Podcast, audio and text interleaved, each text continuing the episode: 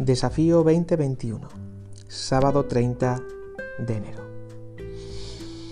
El Padre nuestro, en el versículo 13, Jesús, ya llegando al final de la oración, dice, y no nos dejes caer en la tentación, sino líbranos del maligno.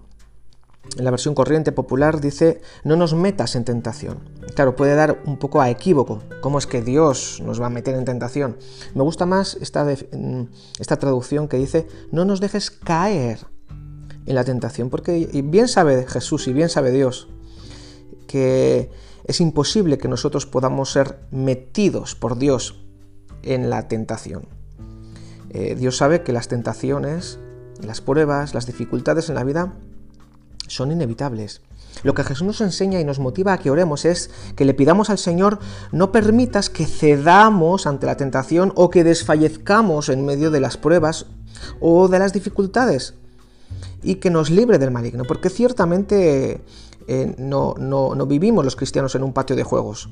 Estamos en un campo de batalla y la lucha a veces es feroz y tenemos un enemigo que busca, eh, de alguna manera, está rugiendo como un león buscando a quien devorar y debemos de estar bien alertas y pedir al Señor que nos proteja en oración para que las tentaciones o las pruebas que puedan venir a lo largo del día contemos con la fuerza, con el dominio del Espíritu Santo para no ceder y para no caer en esas tensiones. Me gusta que dice la palabra en Santiago 1.13, cuando uno es tentado no diga que es Dios quien lo tienta, porque Él no tienta a nadie. Dios no tienta a nadie. Él, es más, dice en 1 Corintios 10, en 12 y 13, que no nos ha sobrevenido ninguna tentación que no sea humana. ¿Vale? O sea que lo que nos pasa a ti y a mí eh, le pasa a mucha más gente, a la mayoría de los cristianos nos pasa. Somos tentados constantemente y somos sometidos muchas veces por pruebas difíciles de, soportar.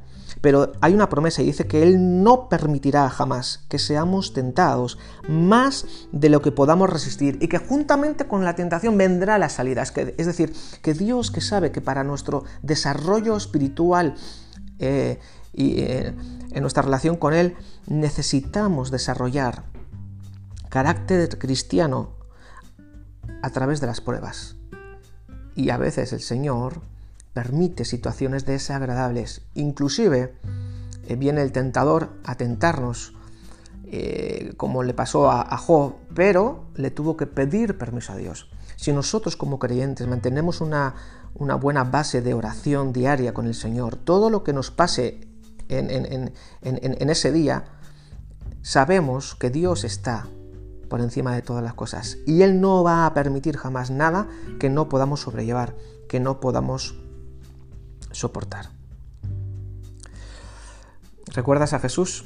Dice que lleno del Espíritu Santo fue llevado por el Espíritu al desierto y allí fue tentado por el diablo. Dice pero que fue tentado en todo, pero sin pecado. Por eso quiero animarte, hermano y hermana.